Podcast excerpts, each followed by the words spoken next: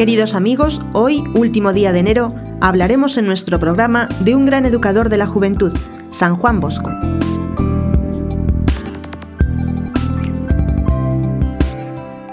San Juan Bosco nació en Becchi, Castelnuovo de Asti, en Italia, el 16 de agosto de 1815. Tuvo una dura infancia, dulcificada por los cuidados y educación de su madre, mamá Margarita, que cultivó en él una piedad profunda y un amor entrañable a la Virgen Santísima.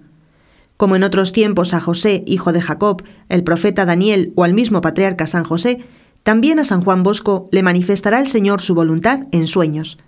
Cuando Juan tenía nueve años, tuvo el primero de ellos, en el que bajo una alegoría de una turba de animales feroces que se truecan en corderos y algunos en pastores, se le indica su misión en el mundo, educar la juventud.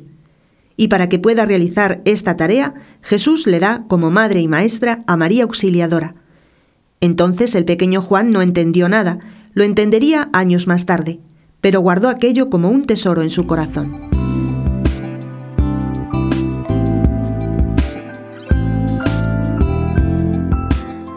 Nació en San Juan Bosco el deseo de ser sacerdote, pero como eran pobres, para pagarse los estudios trabajó como mozo en granjas y cafés, fue ayudante de sastre, de zapatero, de carpintero y herrero, de repostero y sacristán, oficios todos que después le fueron muy útiles. Dotado de una gran inteligencia y afabilidad, se vio rodeado de numerosos chiquillos a los cuales atraía con números de saltimbanqui y prestidigitador que había aprendido en el mercado cuando acompañaba a mamá Margarita, y después de estas sesiones terminaba hablando a sus jóvenes de buenas costumbres y rezando con ellos.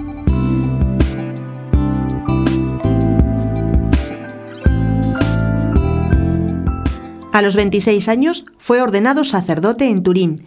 Desde entonces no paró hasta dar cobijo y digna educación a tantos niños que veía abandonados por las calles. El rezo de un Ave María hizo el milagro y fue el primer eslabón de esta maravillosa cadena de sus oratorios. Centenares, millares de niños abandonados encontraron calor, educación, comida, vestido y cobijo cariñoso como en su propia casa.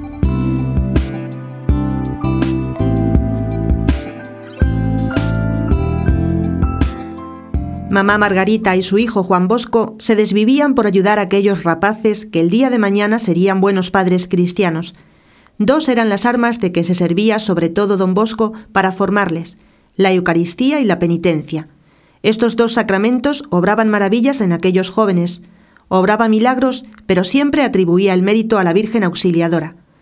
Para continuar su obra, en 1857 San Juan Bosco fundó los Salesianos y poco después las Hijas de María Auxiliadora. Antes de morir, pudo ver su obra extendida por varias naciones del mundo. Murió el 31 de enero de 1888 y fue canonizado en 1934. Sigamos nosotros uno de sus últimos consejos. Propagad la devoción a Jesús sacramentado y a María Auxiliadora y veréis lo que son los milagros.